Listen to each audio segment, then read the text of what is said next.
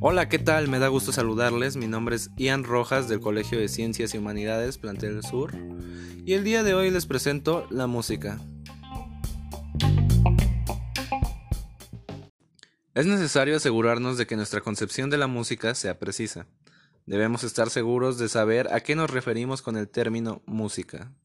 La música tiende a manifestarse como una actividad especializada que es realizada por pocos y consumida por muchos, como un bien del consumo del cual su principal representación es el sonido. Es producida por los compositores y los intérpretes para las audiencias.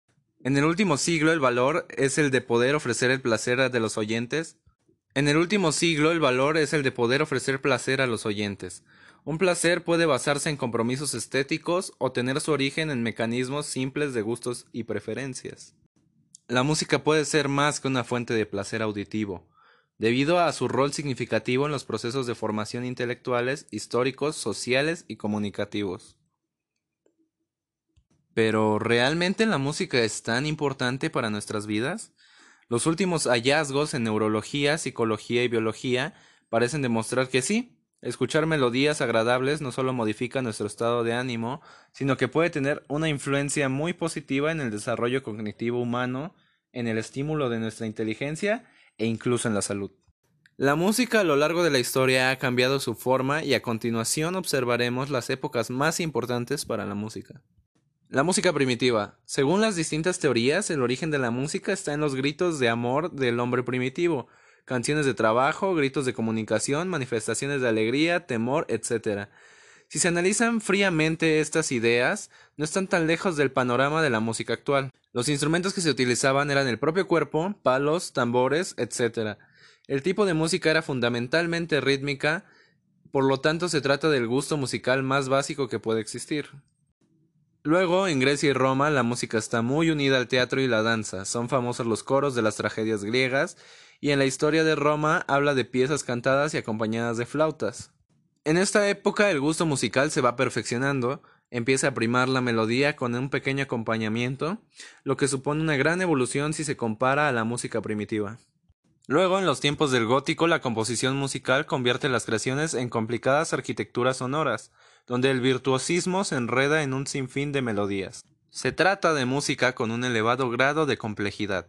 Hay varias voces y en algunos casos acompañadas por instrumentos. En este periodo queda patente la evolución del gusto musical, que supera la del periodo griego y romano. La música instrumental. El músico empezó a ser un personaje importante al igual que los instrumentistas. Es la época de la música que combina los sonidos de varias voces o instrumentos simultáneos de manera que forman un todo armónico tanto vocal como instrumental.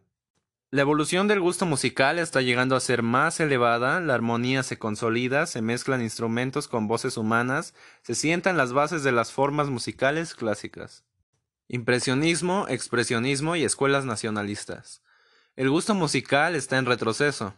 En esta época las obras empiezan a jugar con el ritmo más que con la melodía. Se empieza a llenar de instrumentos de percusión, siendo muchos de ellos de épocas antiguas. La música se hace para un oído menos exigente que se mueve solo en el mundo de las sensaciones. El siglo XX. Vuelve la música rítmica, los instrumentos de percusión, gritos en vez de música, los grandes conciertos al aire libre, etc.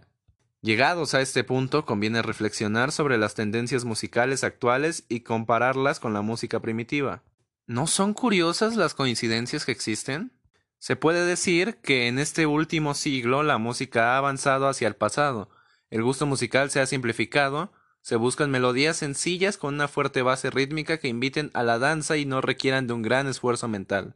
Sin embargo, el gusto musical sin duda es subjetivo, al final es un arte y el arte se aprecia de distintas formas, y lo que para ti es bueno probablemente para alguien más no. Y aunque técnicamente se han simplificado las melodías, claramente hay excepciones. Lo más importante de un arte es saber apreciar hasta el más mínimo detalle, porque en todo hay por lo menos una cosa que te parezca atractiva. Con esto me despido y espero les haya gustado. Hasta la próxima.